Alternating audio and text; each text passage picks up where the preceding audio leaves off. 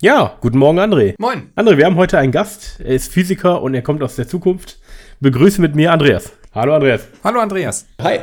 Genau, Andreas habe ich im Laufe einer Schulung kennengelernt. Wie ich eben erfahren habe, war es eine große Freude für ihn, mich kennenzulernen. Es war auf jeden Fall sehr witzig, ja. ja, genau. Du bist ja auch Physiker, Andreas, ja, und ähm, also auch irgendwo geschädigt, ja, und äh, somit Teil dieses Podcasts. Wir haben gerade schon mal eine kleine Selbsthilfegruppe gemacht. Genau, genau.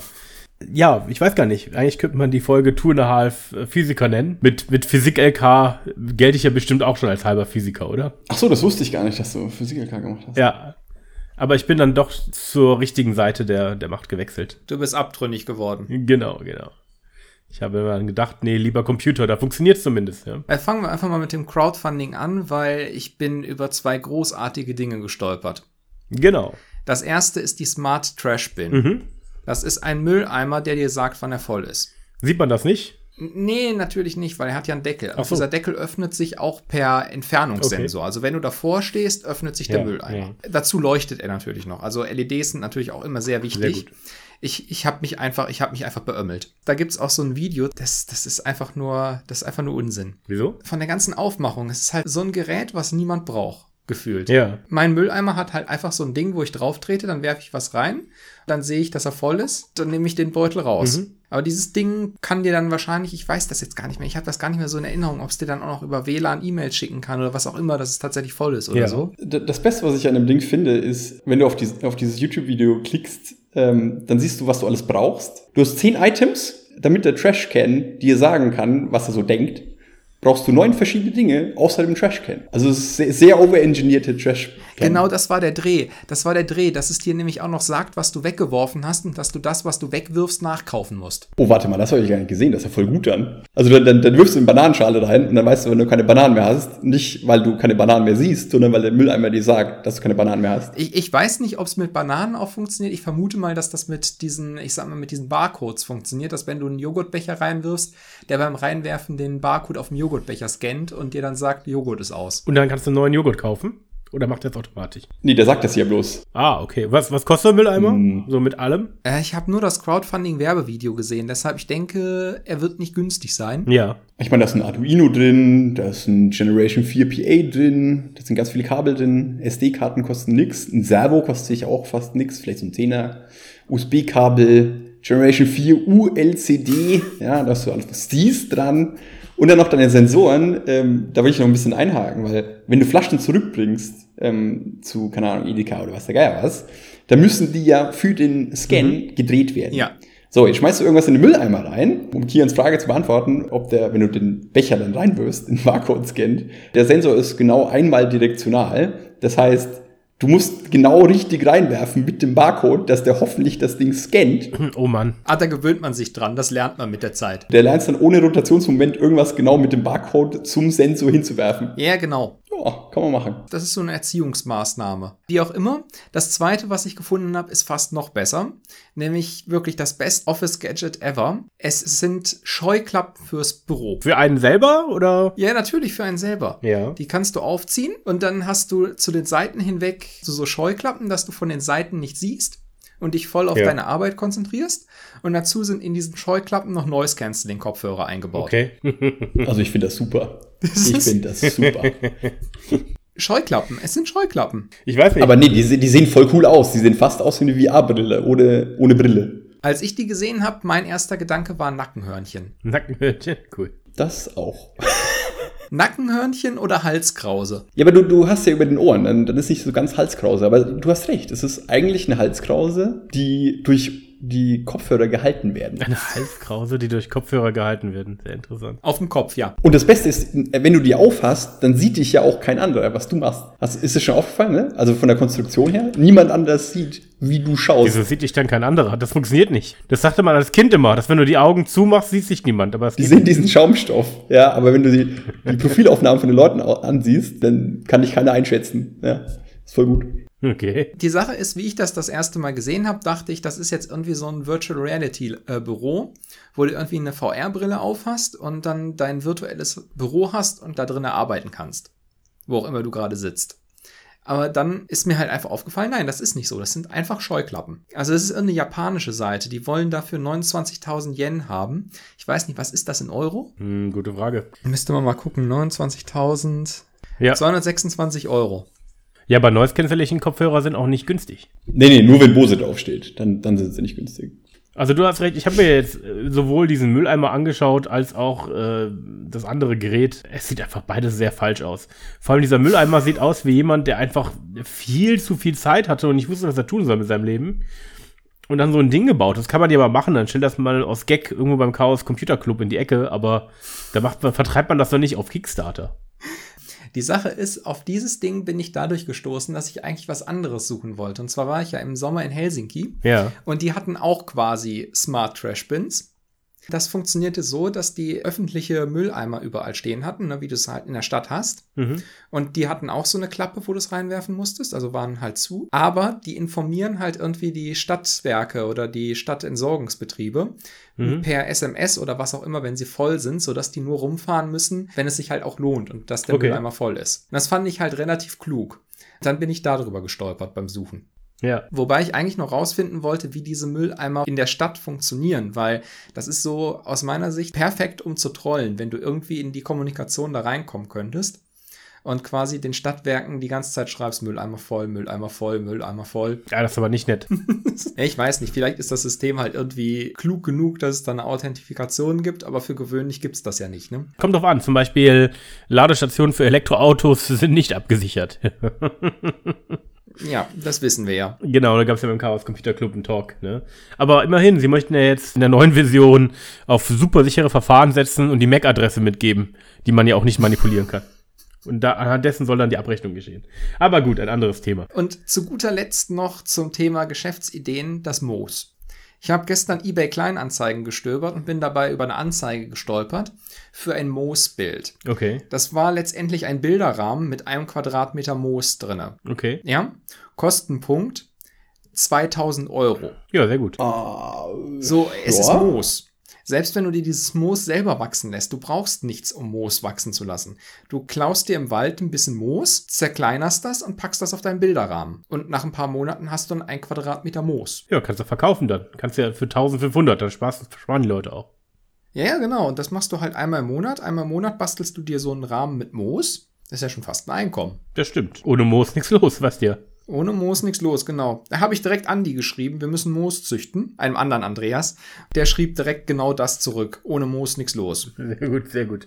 Ja, der hat ja auch Lagerkapazität, ne? Müsste man dann. Obwohl, das braucht ja schon, ja, aber da ist kein Licht drin in der Halle, ne? Ja, du brauchst ja, Moos braucht ja nicht viel Licht. Nee? Nee? Nee, Okay. Moos wächst doch irgendwo im Wald, wo sonst nichts wächst, auf dem Boden. Ja, sehr gut. Ja, aber ich, ich glaube, bei der Moos-Idee geht es ja eher darum, Leute zahlen ja gerne für Convenience, ne? Und wer geht denn gerne in den Wald, äh, wartet dann auf äh, das Moos daheim, dass es noch ein bisschen weiter wächst. Also musst du ja ein bisschen weiter wachsen lassen, ne? Dann musst du noch einen Bilderrahmen kaufen, da musst du es zuschneiden und dann musst du hoffentlich irgendwas verwendet haben, dass das an der Wand bleibt, weil ich kann mir vorstellen, wenn du das selber baust und du klebst mit weiß der Geier was, äh, Sekundenkleber, dein Moos an den Bilderrahmen, dass das einfach nur Dreck in der Wohnung macht. Und der macht das so gut für 2000 Euro, dass das an der Wand hält, du nicht in den Wald gehen musst und keinen Bilderrahmen kaufen. Also ich habe darüber fünf Minuten nachgedacht. Genau über dieses Problem und habe mir überlegt, naja, wenn du willst, dass das an der Wand bleibt, das Moos selber wird wahrscheinlich auf dem Untergrund nicht sonderlich haften.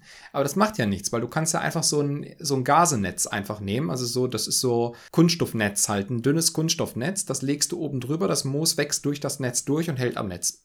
Dann ist ja noch die Frage, ist das organisch, auch wenn das ausliefert, oder hat er das irgendwie getötet, dass das diesen Zustand behält?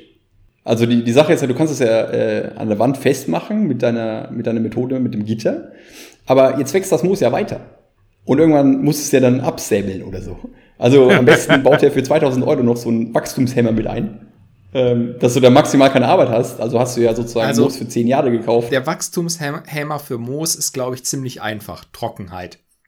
Du hast recht. Also wenn, wenn Moos austrocknet, dann wächst es nicht mehr, wie jede andere Pflanze auch. Ja, aber wird das dann nicht schlecht? Also wenn du es maximal austrocknen lässt? Ich weiß gar nicht. Ja, wie wird schlecht? Es wird trocken, dann wird es halt im Zweifelsfall ein bisschen härter, aber es bleibt Moos. Wie das heißt, du, du, du. Du hast recht. Also ich erinnere mich daran, früher zu Hause, meine Mutter hatte mal Adventskränze einfach aus Moos gebastelt statt aus Tannen, weil es einfacher war wahrscheinlich. Und die, das Moos war auch trocken und sah trotzdem grün aus. Also sprich, du musst es nicht mal äh, gießen? Ich meine, wäre auch ziemlich seltsam, wenn du deine Wand Ja, wenn da gießt, oder? Pflanzen. Und dann musst du irgendwie so Eimer unten drunter aufstellen, damit du das, das Wasser, das da runter tropft, nicht deinen Boden kaputt macht. Die Sache ist, das ist jetzt nicht das erste Mal, dass mir Moos in den letzten Wochen über den Weg gelaufen ist, weil irgendwie gab es hier mal, ich weiß nicht, ob da was draus geworden ist, aber es gab mal so, eine, so einen Artikel in der Zeitung, dass irgendeine Werbeagentur vorhat, in den Bahnunterführungen hier in der Stadt Mooswände zu pflanzen, weil das die Luftqualität verbessert. Okay. Und ich bin mir halt nicht sicher, ob das einfach ein Werbestand von dieser Werbefirma war oder ob die das wirklich vorhaben, aber es, das klang halt so. Warte, warte. Es gab, es gab irgendein Land, das hat das gemacht. Das hat gut funktioniert, aber in Europa ging es nicht. Ich glaube, es lag in der, das hängt halt auch mit der Luftfeuchtigkeit und so zusammen, ne? Ja, ich meine, das hier ist das Rheinland. Wenn wir nicht so einen Sommer wie dieses Jahr haben, ist es für gewöhnlich ziemlich feucht hier. Aber das heißt, dein Moos darf nicht sterben an der Wand, weil das kann ja nur dann Luft cyclen, wenn es lebt. Ja, irgendwie schon, ne? Das heißt, irgendwer muss die Wand gießen. Ja, keine Ahnung. Ich weiß nicht, wie das geplant ist, wie das gedacht ist, aber ähm, jedenfalls ist mir Moos in den letzten Wochen einige Mal über den Weg gelaufen.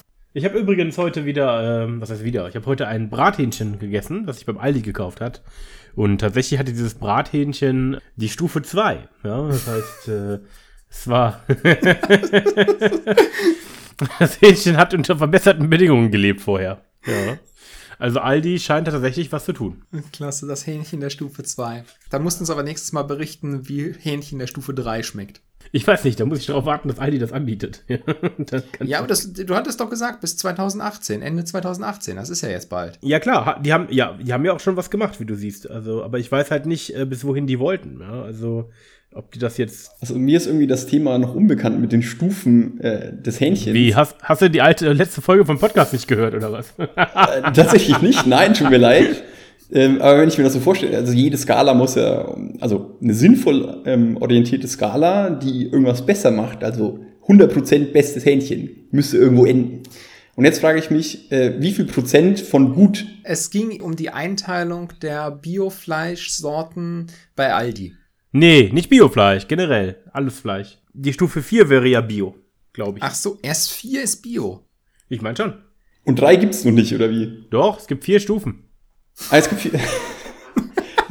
Aber selbst bei Bio, da haben wir da mitbekommen, äh, da habe ich auch ein paar Dokus dazu angeschaut, wenn du, wenn du Bio-Ei kaufst, dann ist halt das so Bio, dass das Huhn, wenn sich mal raustraut aus dem Stall, auslaufen könnte, Ja. aber keinen Bock hat, weil es darf ja sonst auch nur eingesperrt leben. Und das dann auch Bio-Freiland-Huhn oder so, weiß ja gar was. Nee, das war mit Aldi. Also, die haben tatsächlich bei Aldi Bio-Eiern, da gab es so einen Skandal, dass die sich die Höfe angeschaut haben und die Tiere den Stall nicht verlassen haben. Ja. Was aber daran lag, dass man wohl davon ausgeht, dass quasi diese Pforten mit Strom belegt waren und die Tiere gemerkt haben, oh je, ich krieg einen Schlag, wenn ich dahin gehe und dann quasi das nicht verlassen haben. Weil wenn sie tatsächlich draußen rumlaufen, legen sie halt irgendwo draußen die Eier und dann müssen Leute draußen rumlaufen und diese Eier halt finden. Ja, und da haben sie keinen Bock drauf, ja. Das heißt, du hast einen Mehrpreis gezahlt für Bio, aber die Tiere haben gar kein Bioleben in der Tat führen können. Ja. Also, Aber die hatten manchmal Excitement in ihrem Leben, weil äh, manchmal wurden sie ja geschockt. Ja, also, gesund ist das nicht. So, ich habe nochmal nachgeschaut, nur nochmal. Also das Hähnchen, was ich hatte, hatte Stallhaltung Plus, ja. Es hatte mehr Plus als gesetzlich vorgeschrieben und zusätzliches Beschäftigungsmaterial.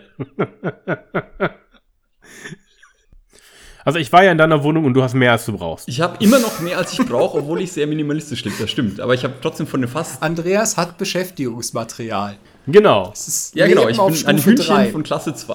3 gleich? Ja, doch. Ich bin mit maximal Stufe 2. Weil ich mich frage, kann man zu Hause überhaupt Bio leben? Kann man, das, kann man diese Stufe erreichen oder muss man draußen leben? Ja, nur wenn man Moos, äh, wenn man das Moosbild Und kauft. wenn, wenn an der Wand Moos Bio wächst. In der Wohnung. Ja, Ja, genau. genau. da, da, Du hast ja auch gesagt, Kickstarter und äh, Dinge, die man kaufen kann und die, die seltsam sind. Ähm, ich habe ja eine äh, Emma Brush gekauft. Ich weiß nicht, ob euch das was sagt. Eine was? Eine Emma Brush, so heißt die. Ja. Eine feministische Zahnbürste? Emma Brush. 10 Sekunden äh, äh, Zahnbürste. Aha, aha. Das sieht sehr professionell aus. Also ich glaube, jeder Zahnarzt würde dir sagen, ja, 10 Sekunden Zähne putzen reicht. Und du schiebst dir dann das Ding in die Fresse rein. Also das sieht so aus. Du hast einmal, also du hast eine Kieferabbildung und du hast einfach eine fette Zahnbürste. Und du steckst den Mund rein, einmal oben und einmal unten und dann bist du fertig. So sieht das aus. Und die claimt hier, dass du genau nur 10 Sekunden brauchst. Da bin ich wieder. Ich habe gerade über deine Zahnbürste schon äh, eingeführt. Wo, wo hast du sie eingeführt? Äh, in, in das Gespräch. Hier. Also du meinst schon die 10 Sekunden Exakt, exakt. Also wenn ich nach Emma Brush suche, finde ich nur, finde ich nur irgendwelche Leute, die ihre Vorfahren suchen. Wie hast du Emma Brush geschrieben? Emma und Brush. Ja, die Idee ist halt eben, muss sich das vorstellen, wie so ein, ja, Was ist das? wie so ein, wie so ein Kauschutz, den man beim Boxen hat. Man hat dann halt äh, dieses Ding im Mund und das putzt in 10 Sekunden die Zähne, auch die Zahnzwischenräume. Ja. Plug-Tests haben wohl ergeben, dass wenn man das 10 Sekunden lang macht, äh, das genauso gut ist, wie als wenn man zwei Minuten lang mit einer normalen Zahnbürste seine Zähne putzt. Hast du, hast du da wissenschaftliche Papers davon? Ähm, Ja, das wäre jetzt interessant. Gibt es da irgendwelche Untersuchungen, die nicht auf dieser seltsamen Animation beruhen? Guck mal, Pro 7. Moment, Moment, Moment, Moment, Moment. Andreas sagt wissenschaftliche Dinge und dann sagst du Pro 7. Der beste, der beste Claim ist Media and Buzz Scene on Pro 7. Das ist nicht wissenschaftlich. Galileo getestet. Daily Mail auch, En- Engadget auch, Kickstarter, The Verge und The Telegraph. Das ist alles sehr wissenschaftlich. Und da gibt es hier noch ein, ähm, ein Zitat gleich drunter stehend. Share your knowledge, it is a way to achieve immortality vom Dalai Lama. Wie? Was hat das damit zu tun? Wie? Man braucht einfach irgendein Zitat, ist doch egal. Nimm das doch nicht so ernst. W- w- Was? Naja, auf jeden Fall habe ich diese Zahnbürste ja auf ähm, Kickstarter gekauft, ja. Und Was hast du gezahlt? ähm, nicht wenig, nicht wenig. Ich glaube insgesamt mit Zubehör, glaube ich, schon 90 Euro oder so, ja. Und das war das erste Kickstarter-Ding, was ich gekauft habe. Und es ist jetzt, äh, vor einem Jahr hätte das schon geliefert werden sollen und es ist immer noch nicht da. Also irgendwie macht mich das langsam doch stutzig, ob das äh, Gerät überhaupt noch kommt. Ja. Und interessanterweise habe ich mir noch zwei andere Sachen auf Kickstarter eingekauft. Das eine hieß Mitte. Ich glaube, das wird so ausgesprochen, ja. Das ist ein Oh, ich glaube, das, ja, das, ja, das kenne ich. dieser, dieser, also die Idee ist einfach, du tust Leitungswasser rein, das wird ähm, kondensiert, ja, und äh, dann werden Mineralien hinzugefügt. Die Sache ist, das habe ich auch gesehen, das habe ich mir auch angeguckt. Ähm, zugegebenerweise, ich habe es nicht komplett durchgerechnet, aber Thermodynamik, also du lernst ja in der Uni Thermodynamik in der Physik. Ja, in der, Kann ich bestätigen. ja, Und- in Wirtschaftsinformatik nicht. Genau. So, Andreas, hast du noch eine Erinnerung, was die latente Wärme für ein Liter Wasser Oh, ist? weißt du, wie lange das her ist? Kein Ding, ich sag's dir, es ist etwa ein Megajoule. Jedenfalls ist es absurd viel Energie, das du einfach nur brauchst, um das Wasser von flüssig zu gasförmig zu bringen.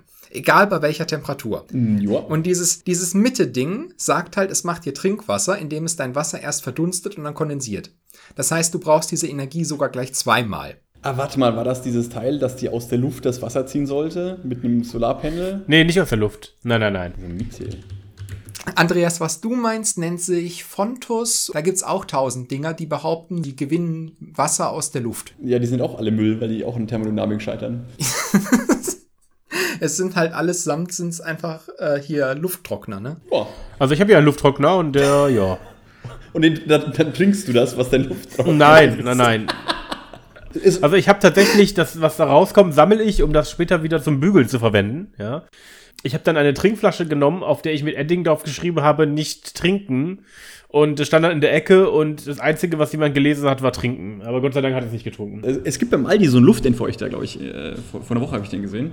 Aber ich dachte mir so, ich, meine, meine Wohnung ist so dicht, ja, hier gibt es keine, keine Feuchtigkeit. Also kein Scheiß. Bei mir in der Wohnung, in der neuen, gibt es keine Feuchtigkeit. Okay. Also brauche ich so ein Ding nicht, sondern ich bräuchte eigentlich einen äh, Luftbefeuchter und der funktioniert so, dass du ein Schälchen Wasser Ja. irgendwo hinstellst und die 0 Euro kostet. Ja, aber wenn du ein, äh, was ist denn, wenn du Wäsche aufhängst? Dann hast du auch keine Luftfeuchtigkeit. Ja, äh, Wäsche ist auch voll gut für, für Raumluftbefeuchtung. Also ich, ich trockne gerne in beiden Zimmern. Naja, also ich, bei mir läuft dann der Luftentfeuchter. Nee, nee, ich habe gerne meine Wäsche trockne ich in beiden Zimmern, bloß damit da Wasser reinkommt in die Wohnung. Weil sonst kriege ich hier kein Wasser rein. Zu dem Thema allgemein, ich habe jetzt gerade mal die äh, spezifische Verdampfungswärme von Wasser gegoogelt. Es sind zwei Megajoule pro Kilogramm. Das ist schon. 2 Megajoule. Ähm, ja. Ähm, also von daher ist es, es, ist, es, ist, es ist Quatsch. Es muss Quatsch sein. Und dieses Mitte ist dann halt nochmal ganz besonderer Quatsch, weil die haben, Kian, ich glaube, die haben diese Kapseln mit Kieselsteinen drin, wo man es dann drüber laufen lassen kann, ne? Äh, ich weiß nicht genau, irgendwelche Kapseln, ja. Du kannst dein destilliertes Wasser dann wieder zu Mineralwasser machen, indem du es durch irgendwelche Kapseln mit Mineralien laufen Ja. lässt. Und ich gehe mal stark davon aus, dass da Kieselsteine drin sind oder Sand oder was weiß ich. Ja. Also im, im Großen und Ganzen, ich habe ich hab das auch gesehen, aber das war Quatsch. Also weil einfach zu viel Energie verbraucht wird. Es ist halt ein enormer Energieaufwand, ne? Ja, vor allem, äh, äh, wahrscheinlich brauchst du diese Kapsel, die du da einführst, die die Steine beinhaltet, die ist wahrscheinlich aus Plastik, ähm, das auch äh, sehr, sehr viel Energie braucht, um hergestellt zu werden. Das ist ja eine gute Erfindung, ne? Ja, ja. Aber, aber wie gesagt, es heißt, also Kian hat das ja schon gesagt gehabt, es heißt Mitte. Und warum heißt es so? Weil die Erfinder kommen aus Berlin Mitte. Und Ah. das sagt im Grunde schon alles. Ja, Be- Berlin ist doch known für Zeug, das funktioniert und marktfähig ist.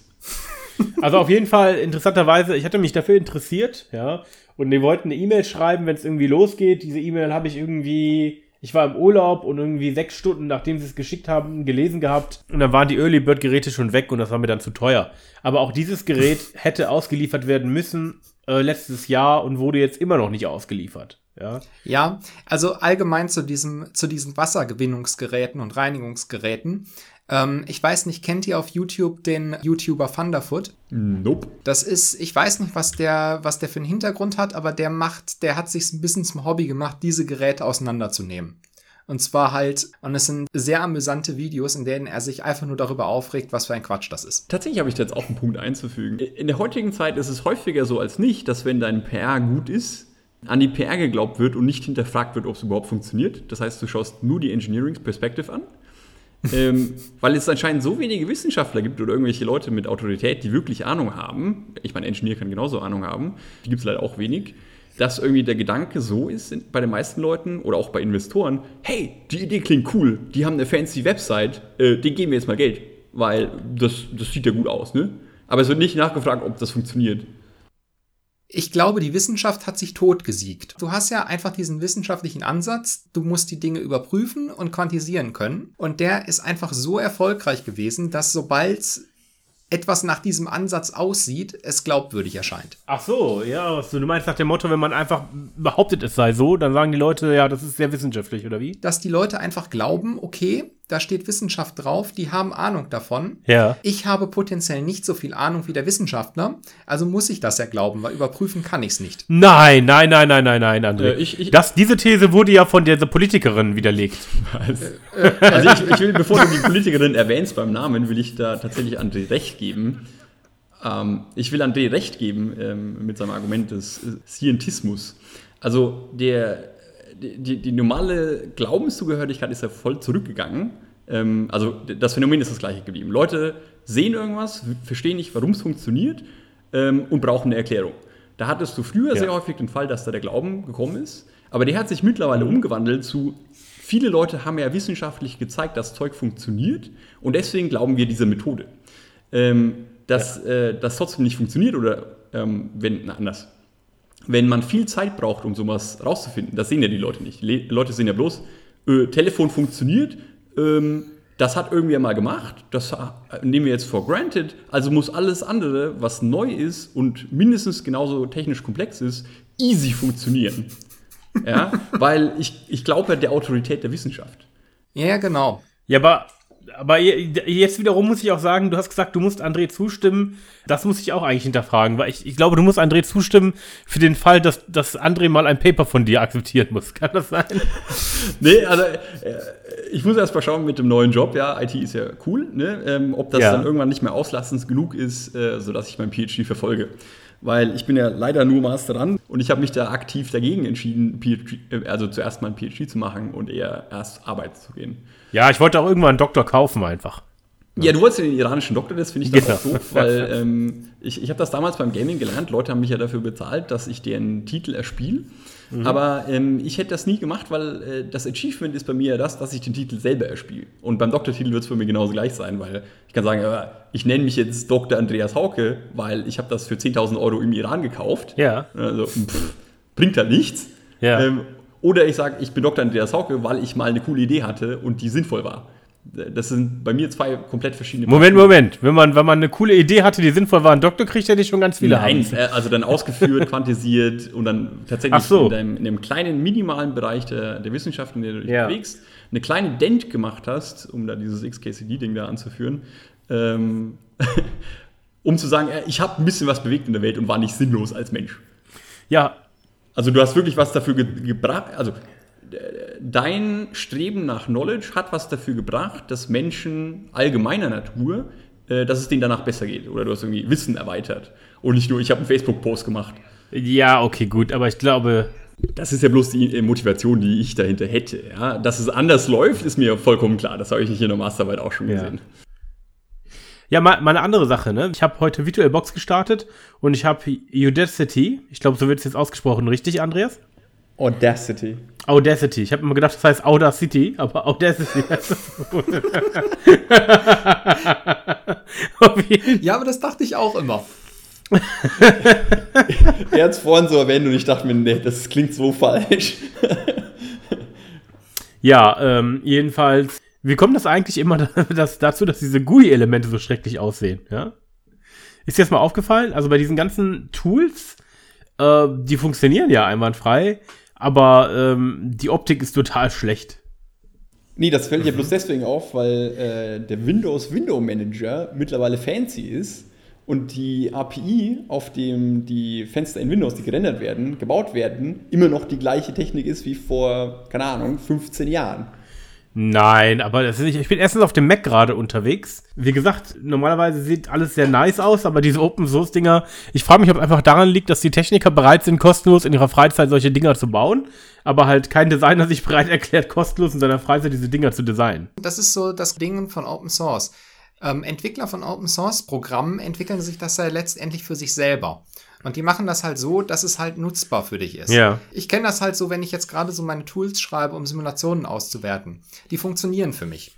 Aber ich kann die niemandem anderen geben. Das ist unmöglich. Die, niemand findet sich damit zurecht. Ja. Die sind halt genau dafür da, dass ich sie benutzen kann. Ja, ich verstehe, was du meinst. Also ich habe ja sogar auch noch ein anderes witziges Tool, der, der, der gute alte Total Commander. Der hat 15 Jahre lang gleich ausgesehen. Äh, bis Version 9, glaube ich, oder 8, ähm, hat er ausgesehen wie von Anno 1990. Ah, stimmt, ja. Und jetzt hat er ein Update gebracht, ja, der auch äh, nur noch Cloud-Authentifizierung zulässt und den du nicht mehr einfach mit dem Key hacken kannst. Okay. Was ich natürlich nicht mache, seit Version 7. Ähm, aber das hat auf jeden Fall jetzt neue Icons bekommen und sieht nicht viel besser aus und kann immer noch das gleiche. Aber also der Nutzfaktor ist einfach.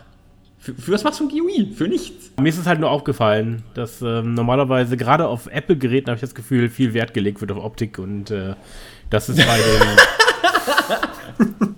ja, Äh, jetzt haben wir den Hauptgrund, ja, warum du das ThinkPad Hä? nicht gut findest, weil das auf der alten IBM-Maschine basiert. André, André, wir müssen wieder viele Dinge aus dem Podcast streichen, damit ich, damit ich meinen Job nicht riskiere. Ich, ich bin ein Verfechter vom IBM-Layout von, von den ThinkPads, die sind super. ja, die sind sehr funktional. Das sind sehr praktische Geräte, aber ähm, äh, keine Ahnung, ich weiß ich nicht. Das Windows-Betriebssystem und ich sind irgendwie auf Kriegsfuß, habe ich das Gefühl. Installiert einfach Linux überall, hast du kein Problem mehr. Ja, also ich habe doch ein Unix-artiges System mit meinem Mac. Ja, da bin ich auch sehr Unix-artig. Und, und, und Alu, Unix-artig. und Alu drauf und so ein Apfel, ja, damit das schön aussieht. Und dafür zahlst du 1000 Euro mehr. Kian, Unix-artig war die Begründung, warum wir bei uns im Institut nur Macs stehen hatten. Ist doch gut. Ja, es ist gut, aber es ist einfach kein Unix. Es ist keins. Doch, Es du kannst. funktioniert nicht wie ein gewöhnliches Unix. Äh, also da habe ich aber andere Erfahrungen. Wenn du normalerweise in die Kunden ins Terminal gehst äh, und anfängst Befehle einzutippern, dauert es sehr lange, bis du merkst, du bist nicht auf einer Linux-Maschine. Ja? In Windows kannst du auch ein Terminal benutzen. Ja, Ja. deswegen ist es trotzdem Windows. ja, aber da sind die Befehle ja anders. Befehle, die du einfach mal einhämmern kannst. Ich weiß, das Ding ist veraltet, aber ich kann damit halt nun mal gut umgehen. ifconf. Schauen wir mal. Ich schau mal nach. So. Ist das ein Befehl? Soll das einfach nur EF-Kopf geschrieben werden? Einfach ifconf. Den, den gibt es nicht. Ich kenne das aber auch nur so, dass man Nano nimmt und dann einfach diese, Termi- diese Datei bearbeitet, mit dem man seine Du benutzt Netzwerk Nano als einstellt. Editor, Boy. Ja! Dann, Was soll ich dann denn sonst mal nehmen? Nano ein. Kian, dann tipp Ja, mal Nano, gibt's natürlich ein. auch nicht. Ich habe ja auch eine Grafik. doch, doch, Nano ist da. Nano ist da. Tatsächlich, Nano gibt es. Nano gibt es, hätte ich nicht gedacht, aber es gibt Nano, ja. Sogar, sogar per Haushaus, das muss ich immer nachinstallieren, ja. Bei, äh, aber gut, ich sage auch immer bei den, bei den Linux-Servern, der soll gar nichts installieren. Von daher ist es kein Wunder, dass es kein Nano gibt. Vielleicht sollte ich mich auch mal vorstellen, aber ich, ich glaube, das ist nicht so. Ich bin ja Physiker und, dann, und der Andreas, das reicht, glaube ich. Hallo, ich bin äh, der Andreas Hauke. Ich bin Physiker und Philosoph, äh, aber in der Reihenfolge, dass ich zuerst Philosophie studiert habe, ziemlich lang und dann Physiker geworden bin. Und dann war ich schon theoretischer Philosoph, bin in die theoretische Physik gegangen und bin jetzt Softwareentwickler. Äh, ja, und äh, das, was ich in meiner Freizeit mache, ist hier Podcast oder Klettern gehen.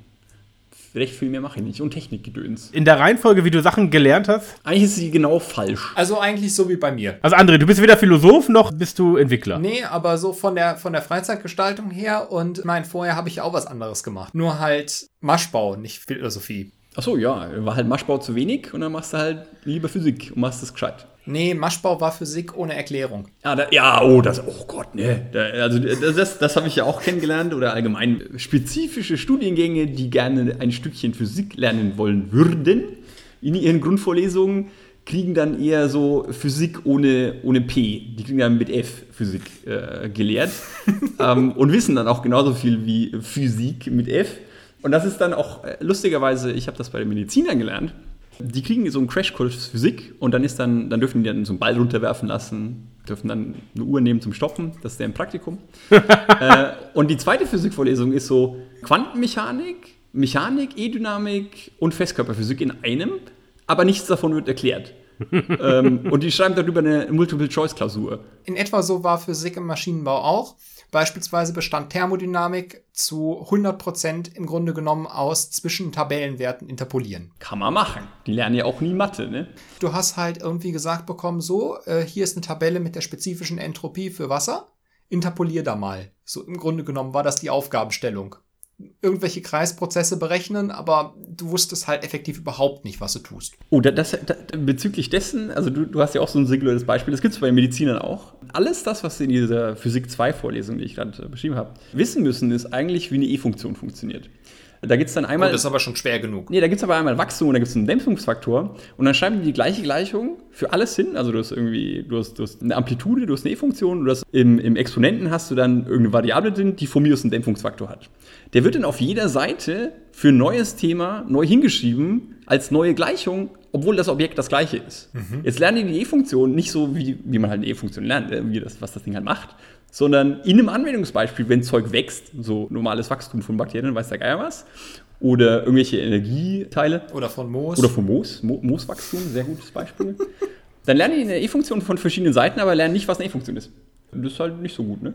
Finde ich. Also du kannst das halt nicht verstehen. Und dann, dann äh, habe ich dann mich auch mit Leuten unterhalten, die haben so gefragt, ja, ich würde das gern verstehen. Ähm, und ich verwende jetzt sehr viel Zeit darauf zu verstehen, was der Hintergrund davon ist. Aber leider habe ich nicht so viel Zeit, weil ich ja Medizin studiere. Ja, aber warum sollen die, ich verstehe gar nicht, wofür brauchen die die Physik dort? Damit die am Ende draufschreiben können, ich kann ein bisschen Physik. Aber wofür? Äh, ja, weil der Mediziner alles macht. Ne? Der Mediziner ja. macht alles. Ne? Der macht ja auch Chemie und Bio und dann macht er was am Körper. Weil Mediziner halt beispielsweise so hochphysikalische Einheiten benutzen wie Millimeter Quecksilber. Kann man machen. Sowas muss man halt schon verstehen erstmal. Oh Mann. Wobei esoterische Einheiten, da sollte man ja nicht so scherzen. Das erste Mal, wie ich den Begriff Pounds per Square Inch gehört habe, habe ich mich auch weggeschmissen vor Lachen. Irgendwann ist mir aufgefallen, ach scheiße, nee, das benutzt du ja selber. Pounds per Square Inch ist PSI. Das ist eine Messeinheit, die einfach überall um dich rum ist. Nur wenn du dann Pounds per Square Inch hörst, dann denkst du dir, oh mein Gott, was benutze ich da eigentlich? Ich, ich finde, man, sollte, man sollte auf eine politische Agenda schreiben in jedem Land, äh, wir schaffen alles, was nicht metrisches System ist, ab. Und du würdest schon fast Weltfrieden geschaffen haben. Oh Mann. Jedenfalls unter Wissenschaftlern. Ja, also ich habe auf jeden Fall auch mal gesehen, äh, das war irgendwie der Google Assistant, da haben sie dem mitgeteilt, der sollte irgendwas sagen, wie warm wird es oder so, ja, und äh, dann hat das Gerät in Fahrenheit die Temperatur angegeben und dann hat er dem Google Assistant gesagt, er soll bitte Non-Retarded Units nehmen und dann hat das Gerät Celsius angegeben. Richtig so. Schon sehr gut. Aber zum Thema Rechte. Weiß ist das neue Braun. Was, was, was soll das bedeuten? Milch. Es scheint wohl gerade ein Trend unter den Nazis in den USA zu sein, unter den Trump-Fans und so weiter, öffentlich Milch zu trinken, um zu demonstrieren, wie sehr die weiße Rasse dem Rest überlegen ist, weil sie Milch verträgt. Okay. Das ist so selten dumm.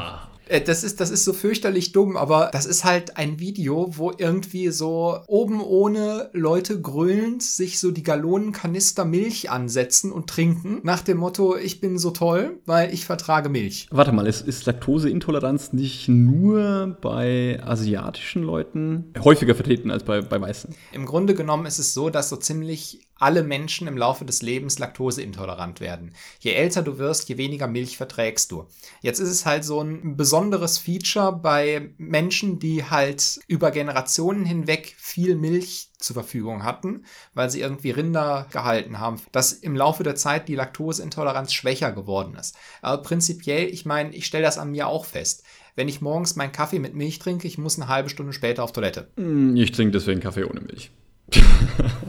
ja, aber ich, ich, ich, ich, ich, glaube aber, wenn, wenn du, also wenn du White Supremacist bist, ja, und du willst ja ein Zeichen gegen alle setzen, weil du bist ja weiß und alle anderen äh, Nationalitäten, die es so gibt, oder, oder ich sag mal, ich darf man, ich glaube, man darf Rasse sagen.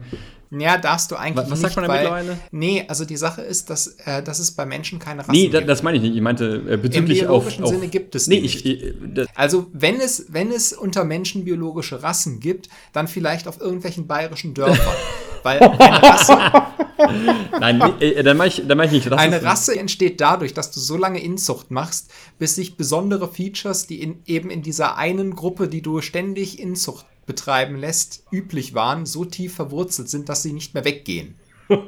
Ja, bei den Mutationen hast du ja trotzdem, also du hast ja lokal eingeschränkt pro Kontinent, sagen wir mal, da hast du ja auch keine Mischung. Also äh, sagen wir mal, Ja, äh, doch, dort ist immer Mischung. Du kannst nicht argumentieren, dass es irgendwo großräumige Inzucht gegeben hätte, weil du hattest immer Mischung. Selbst in äh, vorgeschichtlicher Zeit, bevor es Geschichtsschreibung gab, ist es nachgewiesen, dass Menschen gewandert sind, einmal quer über den Kontinent. Nee, das, das ist schon klar, aber wenn, wenn der, der Konsum von Milch oder beziehungsweise die Laktoseintoleranz lokal bedingt ist, sozusagen, dass, dass der Asiate, weil er keine Milchkuh hat, deswegen intoleranter ist, dann ist es vielleicht da so, aber ich glaube, in Afrika ist es tatsächlich nicht so, weil die hatten halt die Viecher, die Milch geben. Ja, ja, das natürlich. heißt, äh, Le Leute, die, die äh, schwarze Hautfarbe haben, aka Af Afrikaner sind oder allgemein südlicher Typ, äh, die haben ja die Intoleranz gar nicht. Und das heißt, wenn du White Supremacist bist und Milch trinkst, um zu protestieren dagegen, äh, dass du das trinken kannst, dann ist es ja noch viel mehr dumm. Ja, weil dann protestierst du genau nur gegen Asiaten. Es ist wie üblich eine Dummheit der Nazis, aber ähm, es ist halt, wenn du dir das anguckst, es ist zum Schießen komisch. Ja, André, André, wie hieß denn der Kollege nochmal, äh,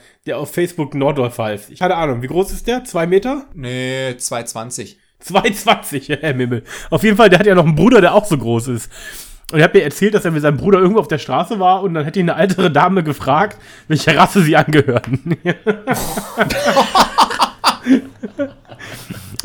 dann wussten die auch nicht, was die antworten sollen.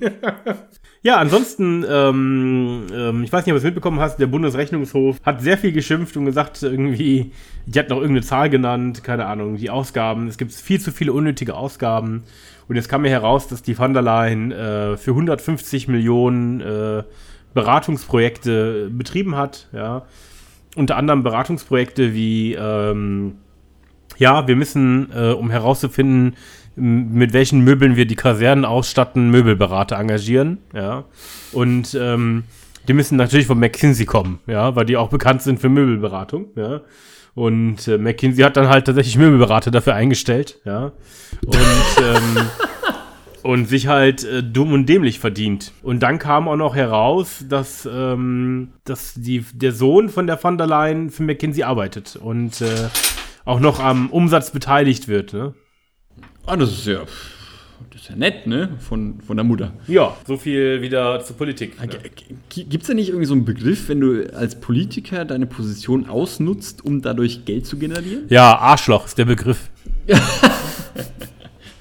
Aber ich glaube sogar ein Strafdelikt, oder? Also je nachdem. Wenn, wenn Arschloch so sein strafbar wäre, das wäre ein Ähm. Nee, nee, nicht Arschloch, aber, aber wenn, wenn, du- wenn, wenn du deine Machtposition als Politiker ausnutzt. Veruntreuung. Oder nee, warte, Veruntreuung. genau, genau, nee, nee, nee, nee. Wisst ihr das Was nicht? denn? Ministerpräsident? Abgeordnetenbestechung ist in Deutschland nicht strafbar. Ach so. Es gibt eine UN-Konvention, nach der alle Mitgliedstaaten Abgeordnetenbestechung und Korruption strafbar machen sollten. Ach, und Deutschland hat es nicht ratifiziert. Der Deutsche Bundestag sagt so, "Meh, könnten wir mal machen. Ja, genau. Ernsthaft? Ja, der Sonneborn. Es gab auch eine Folge von Sonneborn rettet die Welt. Da hat der Sonneborn auch versucht, ähm, irgendeinen hässlichen CSU-Politiker da zu sprechen. Der wollte den gar nicht begrüßen und da hat er sich doch reingeschmuggelt und ihn gefragt. Er hat dann eine sehr windige Antwort gegeben und gesagt, ja, aber Länder, die ja offensichtlich Korruption betreiben, haben das ja auch ratifiziert und deshalb hat es ja keinen Wert. Sehr komische Aussage. Und dann hat übrigens sein Telefon geklingelt und er meinte, er müsste schnell weg. Ja, aber äh, bezüglich Sonnebaum, ich habe ich hab auf der Parteiseite auf Facebook äh, habe ich ein Bild gesehen, wo er eine SS-Uniform anhatte. Und da habe ich sofort darauf geschlossen, der müsste eigentlich zu diesem ukrainischen Abgeordneten hingehen, ihn in, äh, ins Europaparlament und ihm eine Frage stellen. Aber ich weiß nicht, ob daraus was geworden ist. Ich, ich habe irgendwie sowas in Erinnerung, dass die Partei hat für den Europawahlkampf ähm, Leute aufgestellt und gesucht, die halt mit Familiennamen wie Nazis heißen. So nach dem Motto, wir haben unseren eigenen Goebbels und Krieg und Bombe und Göring und so weiter. Mm, Ja, aber du musst ja den Leuten eine Option geben, auch äh, direkt dann äh, das Gedankengut zu wählen. Also wenn du dann Sie haben im Übrigen, ich sehe gerade, Sie haben im Übrigen auch einen Stauffenberg Schaffenberg, auch sehr, aufgestellt. sehr gut für rechtes Interesse. weil je- jetzt hast du als AfDler oder als, als rechts Mensch hast du das Problem, ähm, du würdest gerne NPD wählen, aber NPD ist halt nicht wählbar und ist eigentlich irgendwie verboten. Ja? Und jetzt hast du halt eine Partei, die ist relevant und vertritt die gleichen Interessen, aber verpackt es besser. Aber wenn du jetzt im Europaparlament gleich deine großen Vorbilder wählen kannst, ähm, wie er zum Beispiel auf, auf Facebook auch präsentiert, dass dann irgendwelche, ich weiß gar nicht, wie die Abgeordnete hieß, die lag auf so einem Tresen, ja, ähm, irgendwie äh, in, in, in Unterwäsche. Und dann ähm, hat die, du konntest aus, aus der Perspektive hinten in der Küche sehen, dass da so Weinflaschen waren, ja. Und dann hat da jemand mal reingezoomt und diese Weinflaschen hatten halt so den Hitler drauf. Ne? Und die ist halt irgendwie Abgeordnete für die AfD. Ich weiß gar nicht mehr den Namen von ihr. Aber das, das war auch, äh, ist natürlich keine, keine Rechtspartei. Ne? Und da ist auch niemand drin un- unter diesen Abgeordneten, die einen sehr starken Rechtsdrang haben. Also das habe ich auf jeden Fall mitbekommen, dass dieses Argument benutzt wird von, ich kenne tatsächlich persönlich, äh, ja, leider Leute, die man schlecht davon überzeugen kann, dass eine AfD eine Rechtspartei ist. Ne? Weil so auf der Oberfläche könnte man sagen, hm, ja, die sprechen die Themen an, die mich interessieren.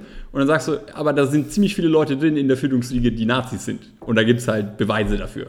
So, ja, ja, Ja, Moment, man muss ja einfach nur das Parteiprogramm lesen. Also das hat ja, glaube ich, auch keiner gemacht. ich kenne sogar Leute, die le- lesen das Wahlprogramm. In dem Wahlprogramm steht doch nichts drin, was dem durchschnittlichen AfD-Wähler gut tun würde. In diesem Wahlprogramm steht ja im Prinzip drin, schmeißt die, den durchschnittlichen AfD aus dem Land. Ja, ist ja nicht die Elite, ne? aber du brauchst halt nicht Elite, um Elite reinzuwählen. Äh, so hat es ja bei der Machtergreifung auch funktioniert. Ich meine, die AfD ist ja im Grunde genommen FDP in Braun. Ja, und selbst so, der, der Euroskeptizismus, ich habe das mal nachgelesen, die sind ja euroskeptisch entstanden als die Alternative. Und da muss man mal überlegen, wer in Europa eigentlich daran verdient, dass es Europa gibt. Und das ist, glaube ich, eigentlich Deutschland und Frankreich. Und jetzt willst du austreten. Ja, und Deutschland sogar noch wesentlich mehr als Ja, Frankreich. aber jetzt, jetzt, jetzt sagst du, okay, ich will, ich will austreten, sodass andere Leute schlechter bei mir einkaufen können, weil jetzt gibt es ja wieder irgendwie äh, Zölle darauf, weil wir nicht eine Union sind. Und dann denkst du so, hä? Bist du behindert? Du bist doch da nicht FDP, sondern du bist einfach nur dumm und machst weniger Geld dadurch, dass du austreten möchtest.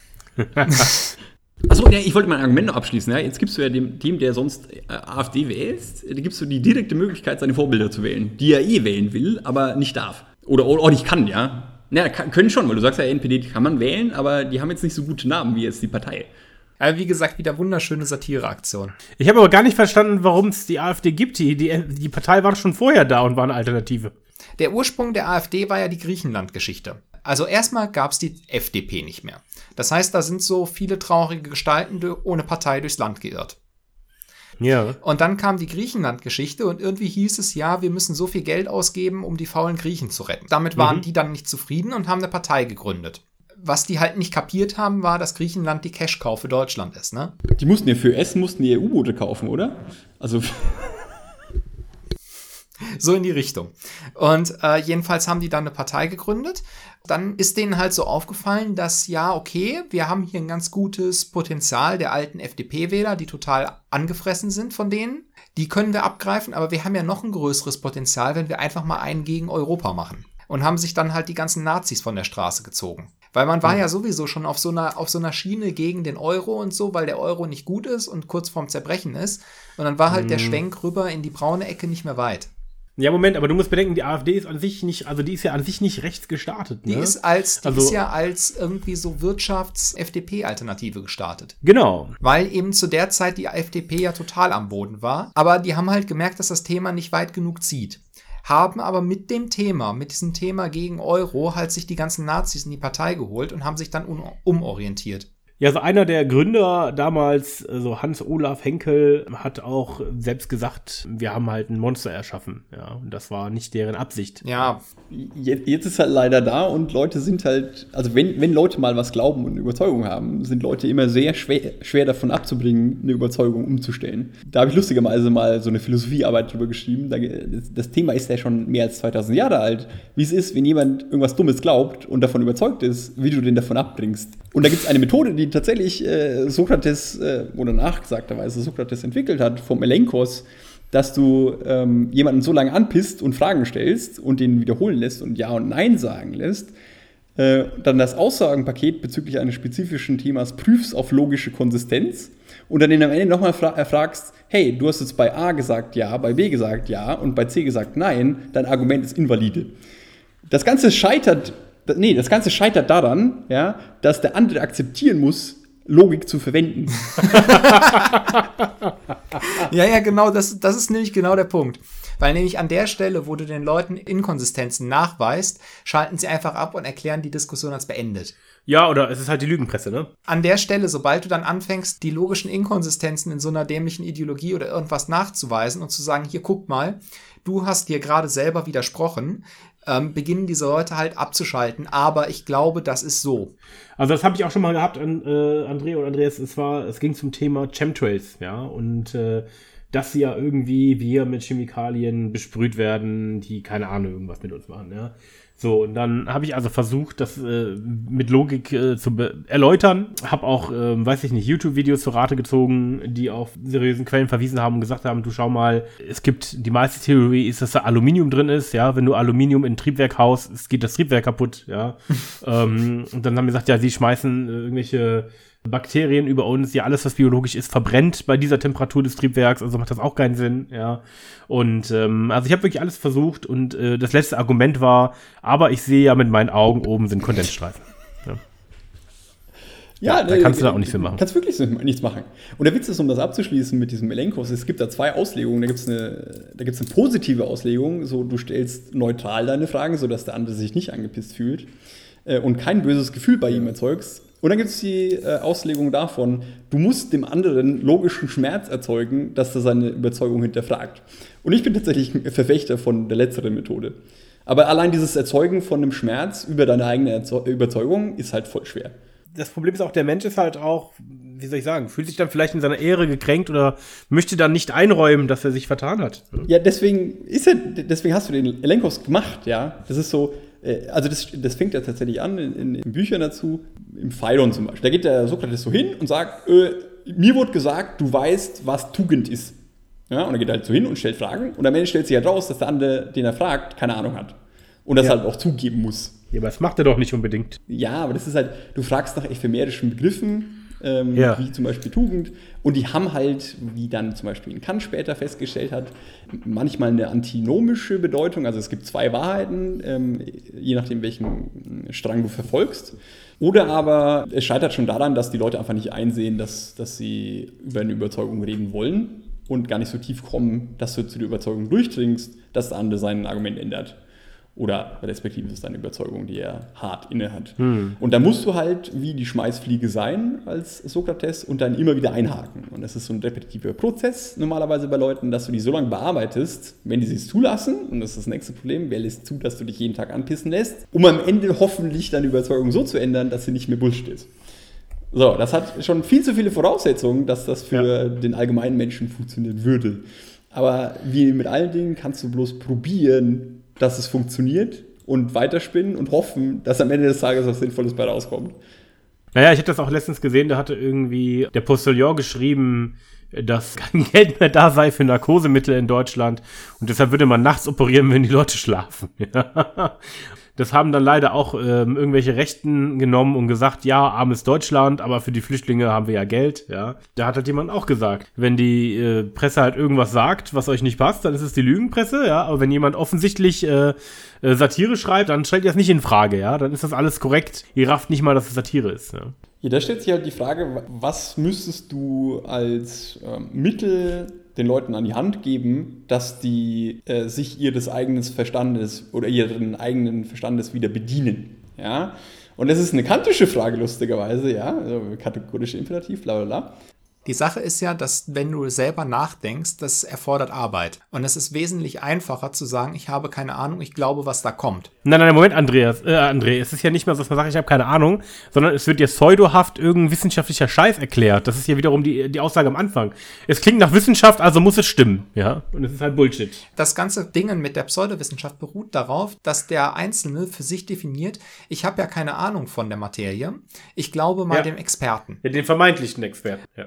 Ja, aber dann leben wir in einer Welt, wo jeder bloß glaubt und das Expertentum in den Himmel geho gehoben wird, obwohl es eigentlich, und wie schon immer, viel weniger Experten gibt als Leute, die weniger Ahnung haben. Ja, apropos, da fällt mir noch was dazu ein. Es ist auch so, ich werde ja oft um Rat gefragt, wenn es um Kaufentscheidungen gibt für IT-Sachen, ja, sei es äh, Laptops, Handys, Rechner, Tablets, was auch immer, ja. Und ich habe folgendes herausgefunden. Wenn jemand mich nach einem Rat gefragt hat, letztes Mal hatte ich jemand gefragt, dann habe ich drei Geräte vorgeschlagen und habe halt auch die Vorteile und Nachteile aufgegeben, ja. Dass das eine preis-leistungstechnisch sehr gut ist, das andere hat halt ein großes Display und leckere Akkuaufzeit und dann, dann, äh, ich weiß nicht, ich habe dem mir halt die Möglichkeit gegeben, für sich äh, drei sehr gute Geräte, die ich vorausgewählt habe, auszuwählen und dabei seine persönliche Präferenz zu nehmen. Und ich hatte das Gefühl, dass das die Leute überfordert. Ja, die, es war einfacher, wenn ich ihnen sage, kauf das. Ja, und gib ihm halt irgendwas, was ich Da gibt es in glaube. der Psychologie gibt's einen Begriff dafür und das ist das äh, Paradox of Choice. Dass wenn du zu viel Auswahl hast, du übermannt bist von den Entscheidungen und deswegen Ja. keine Entscheidung triffst. Das sollte bei dreien jetzt nicht der Fall sein, aber scheinbar Ja. ist es bei dreien der Fall, weil du suchst Ja. immer das Beste. Vor allen Dingen, du bist hinterher mit deiner Entscheidung noch unzufrieden. Also je mehr Auswahl du am Anfang hattest und du hast dich irgendwann entschieden, bist du mit deiner Entscheidung unzufriedener, wenn du vorher Ja, stimmt, da gab's Auswahl auch, es war so ein, so ein, so ein TED-Talk, ne? Die Sache ist, das stellst du Ja. auch an dir selber fest. Also zumindest habe ich das an mir auch festgestellt. Wenn ich eine gigantische Auswahl habe und eine Entscheidung mache, dann Mhm. bist du hinterher mit der Entscheidung doch nicht so ganz zufrieden, weil potenziell könnten die anderen Optionen halt. Ja, das ist der Punkt. Also der besser TED-Talk war sein. interessant, weil die haben das ins Extreme getrieben. Ähm, also es gab halt eine wissenschaftliche Studie, die hat folgendes gemacht. Die ist zu Personen gegangen, ja, die an, ich weiß nicht, war der Fachausdruck Amnesie, bei dem du halt kein Kurzzeitgedächtnis hast? Also, ähm, Hm, Amnesie ist eigentlich Gedächtnisschwund. Genau, so und ähm, Aber kurzzeitig. ja, ja. tatsächlich. Ja, und es war halt so, dass äh, diese Leute haben mir halt gesagt, so, hier hast du 20 Bilder, du kannst dir ein Bild davon aussuchen, das kannst du behalten, ja. So, und dann durften die halt äh, ein Bild aussuchen. Und äh, jetzt sind sie am nächsten Tag hin und die konnten sich natürlich überhaupt nicht an diesen Versuch erinnern und haben dann gesagt, wir haben gestern einen Versuch mit dir gemacht, hier hast du 20 Bilder und du hast folgendes Bild gestern ausgewählt, ja. Und die haben dann einfach bewusst ein anderes Bild ausgewählt. Das war schon sehr interessant, ja, weil sie dann immer dachten, ja, nee, die, die andere Auswahl ist besser. Also der Mensch will immer das, was er nicht hat, ja, selbst wenn er die Wahl hat. Oder die Wahl hatte, das zu nehmen, was er wollte. Das gute Gras ist immer grüner auf der anderen Seite, ne? Ja, äh, Drogen wollten wir jetzt nicht noch reinbringen. Ja, das Das war keine Drogenreferenz, die jetzt so reingebracht Politik, okay, ja, aber jetzt sind wir schon sehr an der Schmerzgrenze. Da musst du schon gucken, ob, der, ob dein Arbeitgeber dir zuhört oder Wir mussten, wir mussten schon einmal piepsen. Wir mussten schon einmal piepsen. Das war sehr amüsant. Ja. Aber du hast ja, warte mal, wie viel Laufzeit haben wir? Eine Stunde 20, da hast du schon viel anzuhören jetzt. Das muss ja runterkondensiert werden. Der André macht das schon. Der André macht das schon. Na, erfahrungsgemäß fällt so ein Drittel. Ja, weg. okay, das passt ja dann. Wird dann ein längerer Podcast als sonst, oder? Ja. Wir können ja mal schauen. Wir können ja mal einen Versuch starten, wie viele Physiker man einladen kann, ab wann es dann schlechter wird. Wie viele Physiker, ja, äh, versalzen die Suppe? Genau. Wie viel Physiker verträgt ein Podcast? Also hast du jetzt schon, schon gut einen Titel gefunden ähm, für den Podcast. Ey, äh, Two and a Half Physiker fand ich auch gut. ja, vielen Dank, dass du äh, dabei warst. Ja, vielen Dank, Ja, dass ich auf da jeden sein durfte. Fall. Ja. Ja, war cool. Und äh, vielleicht bis Ja, bald. ich würde mich freuen, wenn ich nochmal eingeladen würde.